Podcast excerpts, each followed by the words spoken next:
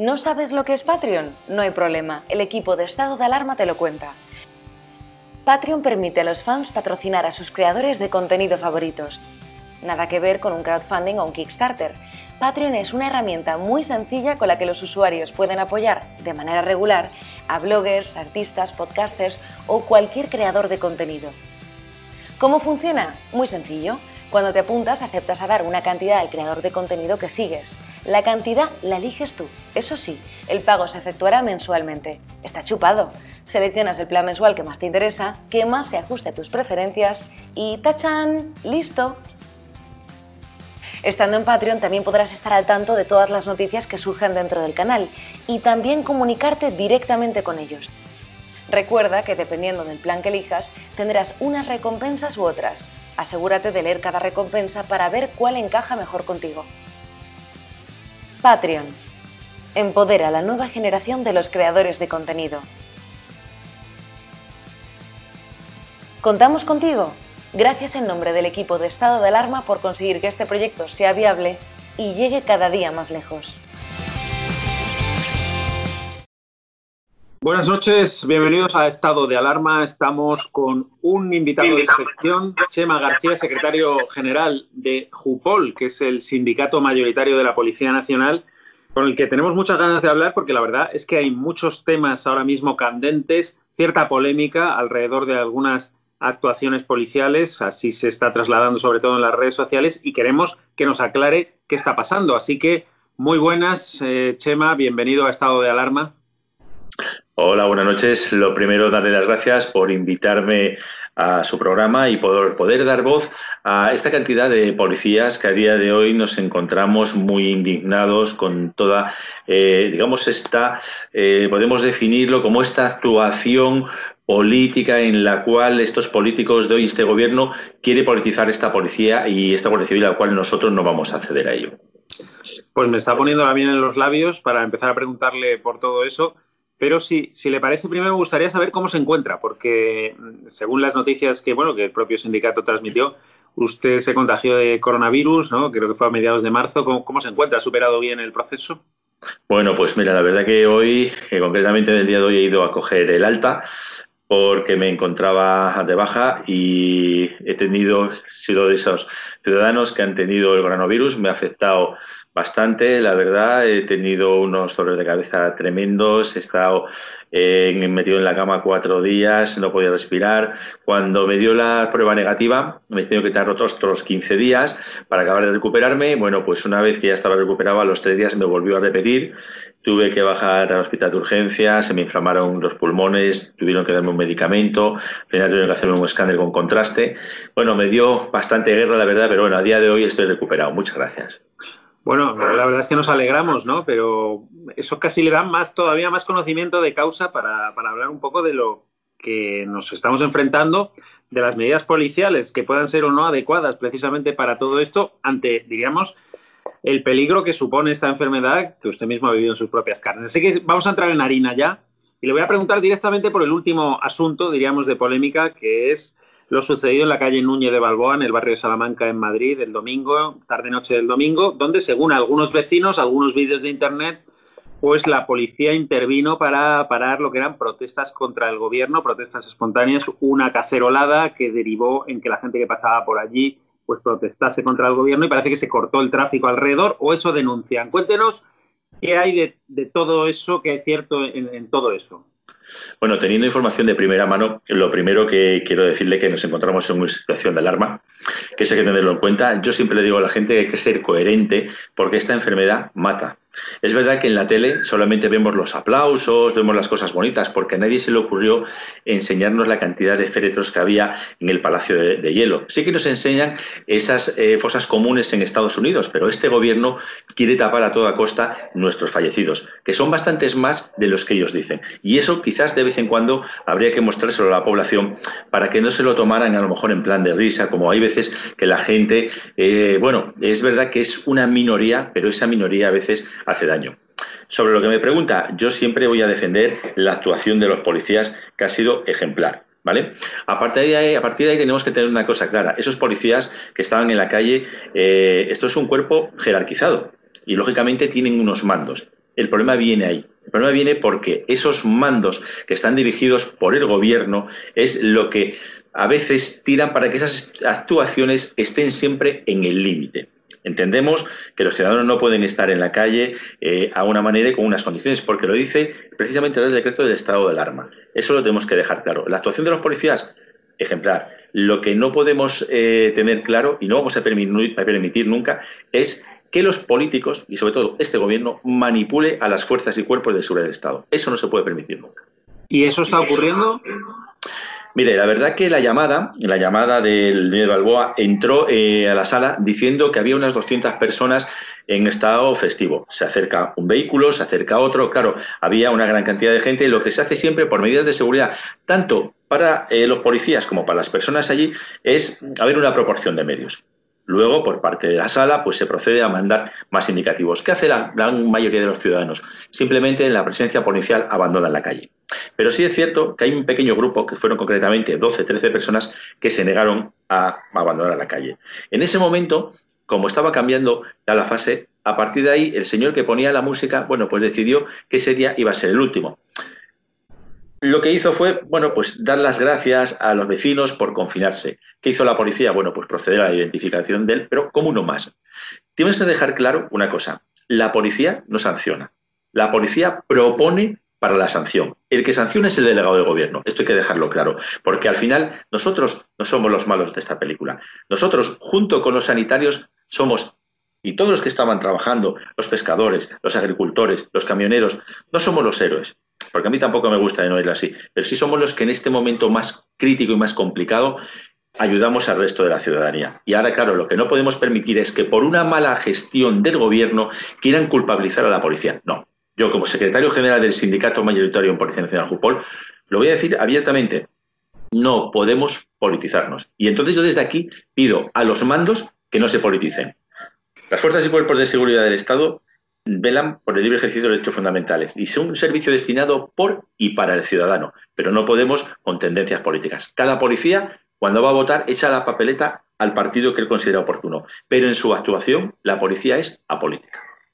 Claro, desde luego que nuestra intención no es poner en tela de juicio la, actuación policial, porque efectivamente han estado dando la cara, yo creo, desde el primer día en primera línea de fuego contagiándose probablemente uno de los gremios que más eh, contagios ha tenido por estar en contacto directo también con, personas de riesgo, etcétera.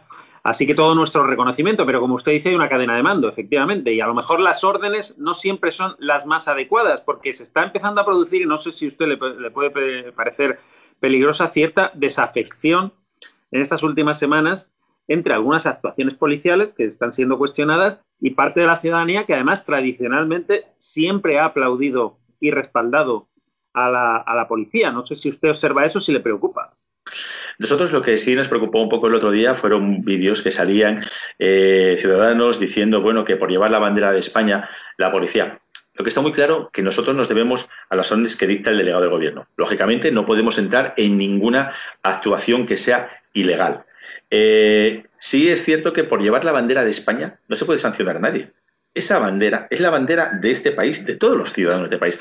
Puede ser que a lo mejor a este gobierno no le guste, bueno, eso ya es cosa de ellos, pero es la bandera de España, esa bandera que tiene un crespón negro. ¿Por qué? Porque tenemos más de 30.000 muertos, que este gobierno no ha sido capaz de decretar un día de luto siquiera, que las banderas de nuestro país no están a media asta, cuando deberían estar por la cantidad de fallecidos que hay. A partir de ahí, eh, vamos a tenerlo claro, la policía, eh, como le he dicho antes, somos, nuestro trabajo es por y para los ciudadanos. Y no podemos permitir, y no vamos a permitir, que ningún gobierno nos manipule. Sí es verdad que, como no sé si lo sabe, pero yo le voy a informar, a partir de ahí, eh, el último mandatario policial es el director adjunto operativo. Ese señor es policía de carrera. Ese señor ha sido el que salió en la televisión. Este que a veces cuando tenía que sumar se confundía. Yo quiero creer que es que le daban mal el papel, ¿eh? porque, hombre, las sumas de momento todavía las tenemos claras. Posiblemente el papel que le daban por abajo no era el apropiado. Yo tampoco quiero pensar que era para dejarle mal. Será que el que lo hizo había cometido un error, ¿vale? Vamos a dejar eso claro. Ese señor sí es policía de carrera. A partir de ahí, el siguiente es el director general de la policía, Pardo Piquera. Ese señor sí que es político. A partir de ahí sigue el secretario de Estado de Seguridad, también político. Y a partir de ahí el ministro del Interior, también político. ¿Qué problema? Que el director general de la policía, este señor es el que dirige al director adjunto operativo. Claro, lógicamente, el director general de la policía es del Partido Socialista. Lo que no podemos permitir es que nuestro director adjunto operativo dé órdenes que en un momento dado puedan poner en peligro la actuación de los policías. Eso es lo que no podemos permitir y no lo vamos a permitir.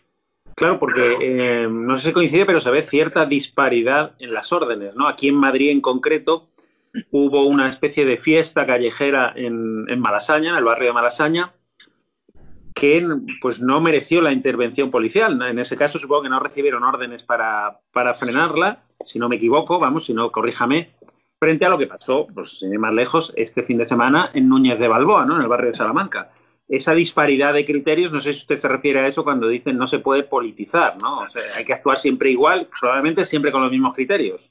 Lo que tenemos que tener claro es que las fiestas en este estado de alarma no están permitidos en ninguno de los sitios. Eso lo tenemos que dejar claro.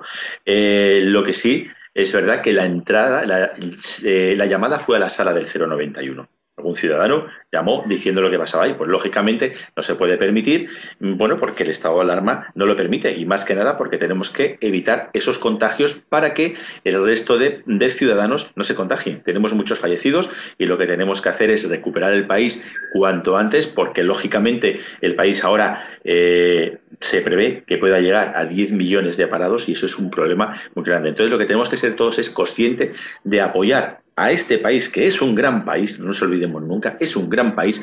Entre todos tenemos que avanzar en todo ello. Claro, las fiestas no están permitidas. Lo que sí que no puede ser es politizar. Todas las activaciones tienen que estar sometidas a ley y a derecho. Y todos los policías actúan de esa manera. Lo que está claro que a esos mandos o a esos políticos que dan esas órdenes es a los que hay que decirle, oiga, no, hasta aquí. Y es a lo que nosotros estamos dispuestos, bien como se hemos hecho en su momento, con otras actuaciones como la de Barcelona, que se ha metido una querella contra el director general de la policía y el director adjunto operativo porque consideramos que las actuaciones allí por parte de ellos no fueron las apropiadas y ahora estamos preparando otra querella que estamos ya, nuestro despacho, nuestro gabinete jurídico está en ello, precisamente por el tema de la protección de mascarillas y de la cantidad de compañeros infectados que tenemos. Claro, decía, decía usted antes que no se puede permitir, y yo he insistido durante toda la entrevista, la politización de la policía ¿no? por parte del gobierno. Eh, por ser claros, ¿en qué ha consistido esta politización? Hombre, yo una cosa la tengo clara, yo no le puedo contestar aquello que no estaba allí.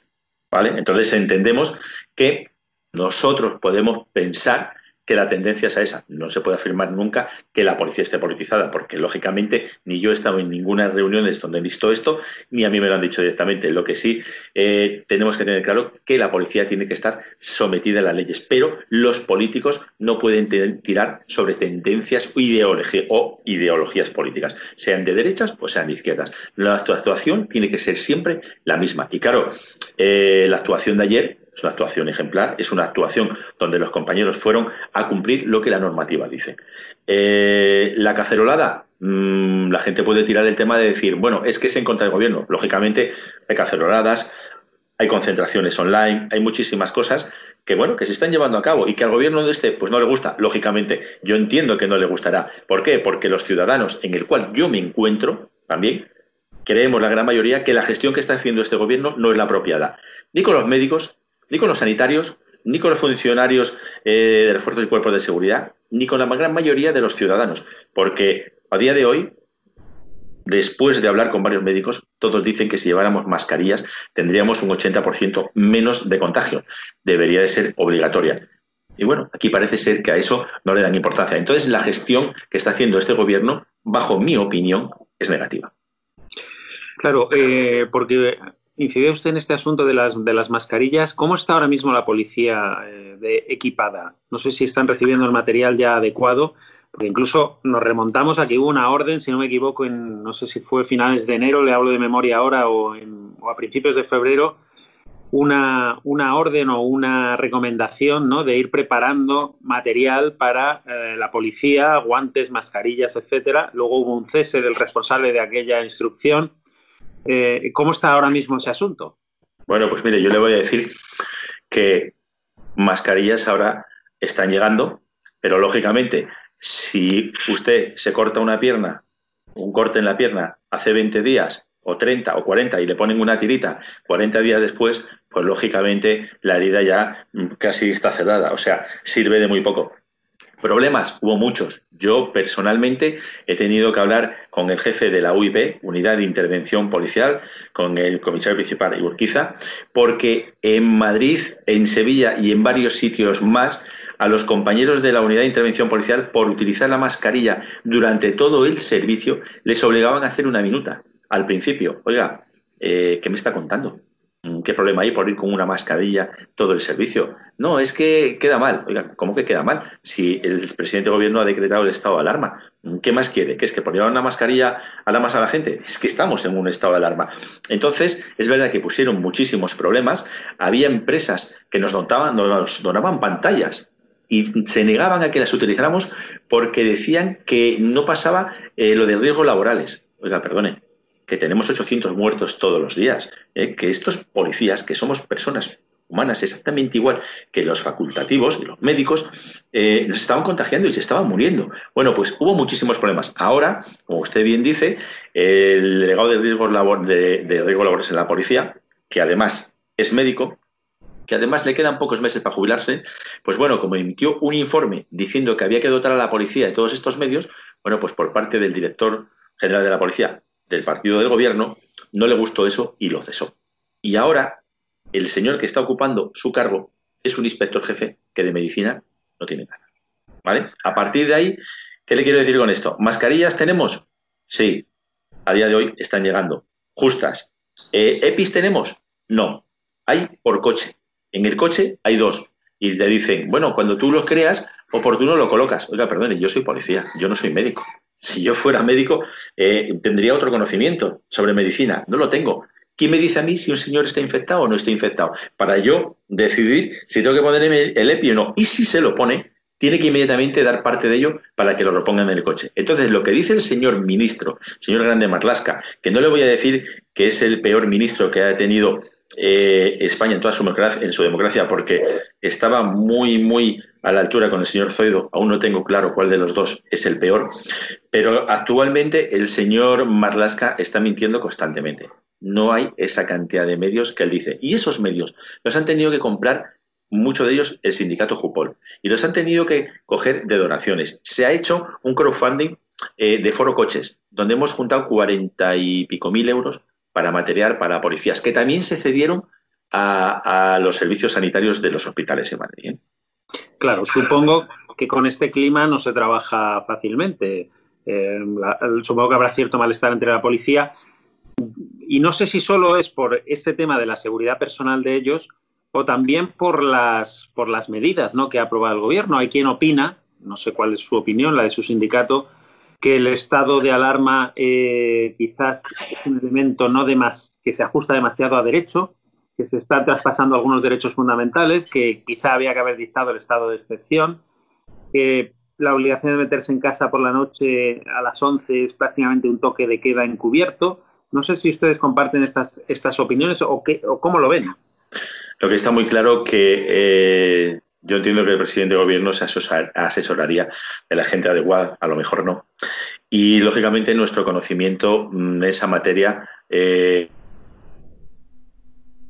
específico. Entonces yo lo que sí eh, quiero pensar que todas esas cosas se hacen precisamente para prevenir los contagios, para que haya menos fallecidos y para que España se recupere lo antes posible. El Estado de Derecho tiene eh, unas condiciones, pero el Estado de Alarma tiene unas condiciones y el resto de los estados otras. Eh, a partir de ahí, bueno, yo creo que no sería justo eh, valorar el tema de ese toque de queda que usted me está diciendo a las 11 de la noche, porque bueno, cada uno tiene sus limitaciones. Estado de alarma, el estado de excepción, cada uno tiene sus limitaciones y bueno, si a lo mejor el presidente del gobierno en este momento considero que ese es el más apropiado, eh, él estaría asesorado, pero bueno, tampoco tendemos que rizar el rizo muchas cosas. Lo que sí tenemos claro es que a nuestro entender, eso lo quiero dejar bien claro, a nuestro entender, la gestión que está haciendo el gobierno sobre la protección de la ciudadanía en general y en este caso de los policías y guardias civiles en particular, para nosotros es nefasta.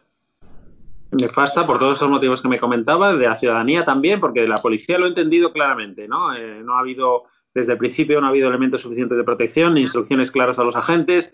ni medios para que se pudieran proteger. Pero ¿y a la ciudadanía? ¿A qué se refiere? A la ciudadanía me refiero en el que quizás había que decretar primero pues el tema de las mascarillas, que el tema de las mascarillas deberían ser obligatorios, ¿sabes? Y el hecho de, de concienciar a la ciudadanía pues en el hecho de que esto es una enfermedad es un problema muy grave, es un problema que hemos tenido muchísimos fallecidos, hubo muchísimos días falleciendo 800 personas. Es que ahora mismo le están dando cifras de 170 y nos alegramos. Oiga, perdone, que es una barbaridad, que son 170 personas fallecidas todos los días, que encima vemos eh, que quien más afecta es a la gente mayor. Bueno, pues eh, los medios que llegaron a esa gente mayor, a esas residencias, fue a última hora, cuando fueron los militares. Oiga, si usted tiene conocimiento que la gente mayor es los más problemáticos, habrá que atenderlos, ¿no? Entonces, yo, abajo nuestro entender, eh, queremos pensar que, efectivamente el gobierno no ha estado a la altura en, esas circunstancias. Muy bien. Eh, para, ir finalizando, todavía un par de preguntas más, pero una de ellas sería, eh, ¿cualquier ciudadano puede pasear por Madrid tranquilamente con una bandera de España e incluso, si lo estima oportuno, eh, vociferando lemas contra el gobierno. Ahí la policía no va a intervenir. Si yo a título individual decido hacerlo esta tarde, esta noche. Dentro de mi franja horaria, por supuesto. No se olvide nunca que dentro de franja horaria en España hay una democracia. Y lo bueno que tiene es que tenemos libertad de expresión. Lo bueno que tiene la democracia es que dos personas que opinen cosas distintas tienen que entenderse. ¿Eh? y cada uno tiene que respetarse. Y si no, hay una tercera persona que decidirá quién tiene razón, que es la vía judicial. Lógicamente, cualquier ciudadano de España puede llevar la bandera de España por cualquier parte, Madrid, Barcelona, Sevilla. Yo la llevo todos los días en una pegatina. Mire, aquí, aquí la tengo, todos los días, ¿vale? En una pulsera de Jusapol que dice prohibido rendirse. Que va mi bandera de España, porque soy español. Lógicamente puede llevarlo. Y la gente puede criticar en libertad de expresión, siempre y cuando no se falte ¿eh? ni entres en nada de lo que esté tipificado dentro del Código Penal o de pero, pero digo esto porque entenderá que hay ciertas reticencias ¿no? de la prensa o de una parte de la prensa, también de una parte de la ciudadanía, porque hemos visto nada menos, por ejemplo, que al jefe del Estado Mayor de la Guardia Civil diciendo que había instrucciones ¿no? para minimizar las críticas políticas al gobierno. Hemos visto también al ministro Marlasca reconociendo que se monitorizaban las redes en busca de supuestos bulos que luego al final no se sabe muy bien en qué, en qué ha quedado todo esto. Hay cierto clima, y no sé si usted comparte, de sospecha de, eh, no sé si llamarle censura o limitación parcial de la libertad de expresión, que a algunos nos preocupa. Mire, yo simplemente digo una cosa, me remito a las palabras de ese género de la Guardia Civil. Él lo ha dicho bien claro. Si él lo ha dicho bien claro y no lo ha desmentido, es porque será así. Si el señor Grande Marlasca, ministro de Interior, sale haciendo esas manifestaciones, es porque es así. Yo, lógicamente, no voy a dudar de su palabra. Pues entiendo que lo, que lo están haciendo. ¿Que lo hacen bien? Para mi entender, no, porque estamos eh, en una democracia donde ahí está la Constitución que vela bien claro con su articulado. Entonces, si estos señores hacen esas manifestaciones, tendrán que atenderse a las consecuencias, lógicamente, mm, vía judicial o si alguien en concreto quiere presentar una demanda o una querella contra ellos. Lo que pasa es que ustedes son la última rueda de ese engranaje del Ministerio del Interior. Si hay instrucciones eh, políticas por parte del Ministerio del Interior a la Guardia Civil, como reconocía este mando de la Guardia Civil, podemos presuponer que a la policía también, y al final esas instrucciones acaban en el agente que acude a Núñez de Balboa. Claro, el problema es que la gente que acude a Núñez de Balboa, lo bueno que tiene la policía es que la policía está muy preparada, igual que la Guardia Civil, cada día están más especializados, son auténticos, somos auténticos profesionales eh, en nuestro trabajo y en la materia, y nadie va a cometer nada que esté fuera de la normativa legal. Por mucho que el jefe eh, al final te diga esto, lo otro, cada uno lo tenemos muy claro, porque lo que el jefe diga es una cosa, pero el que responde y tiene que ir a la autoridad judicial es el que ejecuta. Pero bueno, que las tendencias van por ahí, eh, lógicamente, lo ha dicho el ministro. Ahí es donde los policías eh, en su actuación en la calle saben lo que le tienen que hacer y lo hacen perfectamente. Yo defiendo la actuación del domingo porque ha sido una actuación ejemplar. Allí había 200 personas y se han identificado concretamente a 13 personas. ¿Por qué? Bueno, pues porque no cumplían lo que la normativa de estado de alarma dice. Ese fue el motivo. ¿Vale? A partir de ahí podemos buscarle las vueltas que quieramos, pero el motivo en sí fue eso, Ahora, le reitero de nuevo que la gestión que está haciendo este gobierno con las fuerzas y cuerpos de seguridad del Estado no es apropiada. Estamos luchando para que se nos reconozca el COVID como una enfermedad laboral. Y ha salido el otro día el director general diciendo que bueno, que están estudiando y que probablemente sí. Oiga, ni estudien ni sea probablemente sí.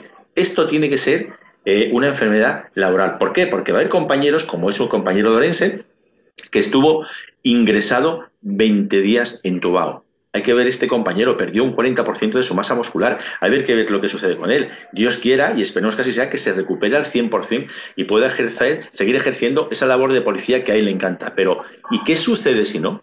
Cuando lo cogió en el trabajo. Entonces, eso es lo que nosotros vamos a reivindicar siempre y eso es lo que vamos a decirle al gobierno que nos ha abandonado. Ahora nos ha abandonado en Cataluña, en la operación Ícaro, nos ha abandonado también el gobierno del Partido Popular porque hay para todos cuando el famoso piolín, o sea que ahora todo el mundo se da palmadas en el pecho porque yo, porque yo, no, mire, perdone, ustedes han abandonado las fuerzas y cuerpos de seguridad del Estado, la Policía Nacional y la Guardia Civil durante los últimos 30 años. No vengan ustedes ahora sacando pecho. Y es verdad que este gobierno actual nos ha abandonado y nos sigue abandonando. Y la verdad que intenta ningunearnos, lo intenta, pero no lo va a conseguir.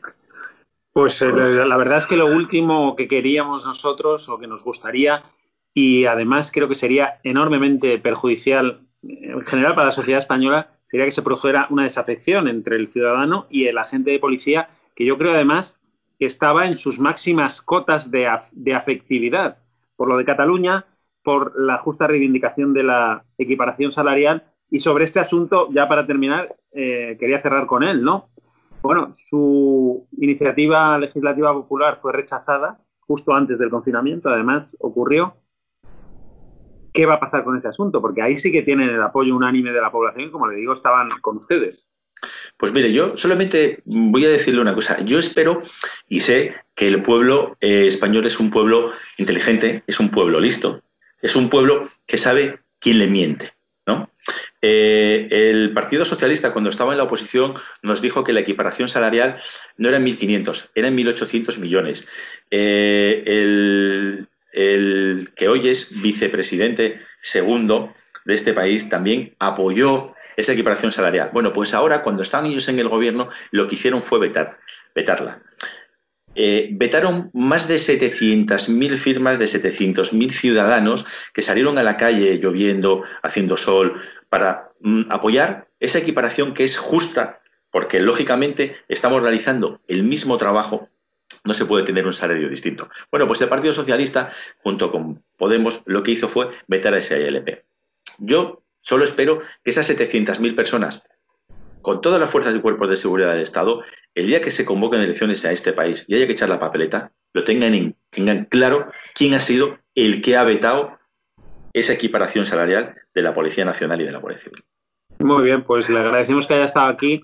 Le deseamos en todos los frentes. El primero, desde luego, el de la seguridad personal de los, de los agentes, que vayan bien, bien protegidos, que tengan los medios suficientes, que reciban las instrucciones claras y, sobre todo, que no se conviertan en carnaza por parte del gobierno, ¿no? Que el gobierno no les convierta en carnaza para arrojársela a los ciudadanos y que acabemos en un enfrentamiento que es ridículo, porque yo creo que hay, de verdad, creo que eh, la sintonía entre la policía y los ciudadanos españoles es total y absoluta y que estaban sus mayores cuotas. Sería una lástima, desde luego, que esto se estropeara por, diríamos, órdenes que a lo mejor son un tanto dudosas o un poco polémicas, ¿no? Y que pueden traer, sobre todo, mucha confusión a los ciudadanos. Así que deseamos que esto no ocurra, que las aguas vuelvan a su cauce y que, como usted dice, los ciudadanos al final son los últimos que tienen la palabra en las urnas, en la calle también, y que cuando todo eso vuelva a la normalidad, pues bueno, decidiremos entre todos, ¿no? La verdad que darle las gracias por poder expresar, por dar voz en su programa a la cantidad de policías y, y guardias civiles que representa Pusapol y la verdad que los policías y los guardias civiles son gente muy preparada, eh, tenemos un gran apoyo de la ciudadanía. La ciudadanía está valorando muchísimo últimamente, ya no es por esto, sino en los últimos años, eh, las actuaciones de esta policía y de esta Guardia Civil, que, que, son ejemplares. Y le digo la verdad, nosotros no vamos a ser carnaza de ningún gobierno, de ninguno, ni de este, ni del que venga, sea de derechas, de izquierdas, de arriba de abajo. Las fuerzas y cuerpos de seguridad del Estado Bien, eh, tienen que ser independientes y son independientes. ¿Que hay unos mandos que intenten politizarlo? eh, bueno, ellos verán lo que hagan, pero la actuación de los policías, sobre todo de los ejecutores en la calle, es ejemplar. Lo voy a defender siempre, siempre cuando hay algo mal, también lo diré. Pero la del otro día, igual que lo de la Operación Ícaro de Barcelona, eh, la actuación que también se nos decía que habíamos hecho eh, unas cargas excesivas, es mentira. Fueron actuaciones ejemplares en todo momento. Y la del domingo, pues no puede ser de otra manera. Pues lo dicho, Chema García, secretario general de Jupol, muchísimas gracias por su sinceridad también y su claridad a la hora de hablar. Y a ustedes, eh, espectadores de estado de alarma, pues muchísimas gracias también por haber estado con nosotros. Y seguimos, seguimos informándoles aquí en este canal libre que ya saben que le quita el sueño al gobierno. Hasta luego. Muchas gracias.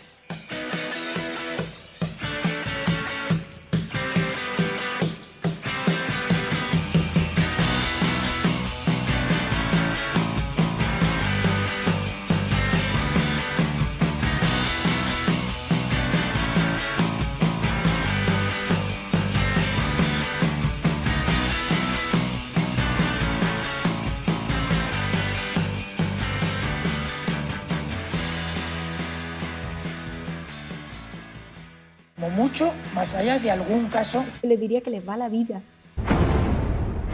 Tenemos un incremento de casos muy significativo. Cada decisión minuto a minuto está siendo la adecuada. No lo puedo explicar. Pueden sentirse protegidos. Esta es la situación que tenemos en la UCI. No conozco el detalle concreto del fármaco. Por referirme a lo que estaba contando. Se tratan de test fiables, homologados. Ya no tiene punto de retorno. La obligación del gobierno es gobernar y gobernar significa decidir. No dormiría por la noche, junto con el 95% de los ciudadanos de este país que tampoco se sentirían tranquilos. Dame los telediarios, uno de los dos telediarios al día.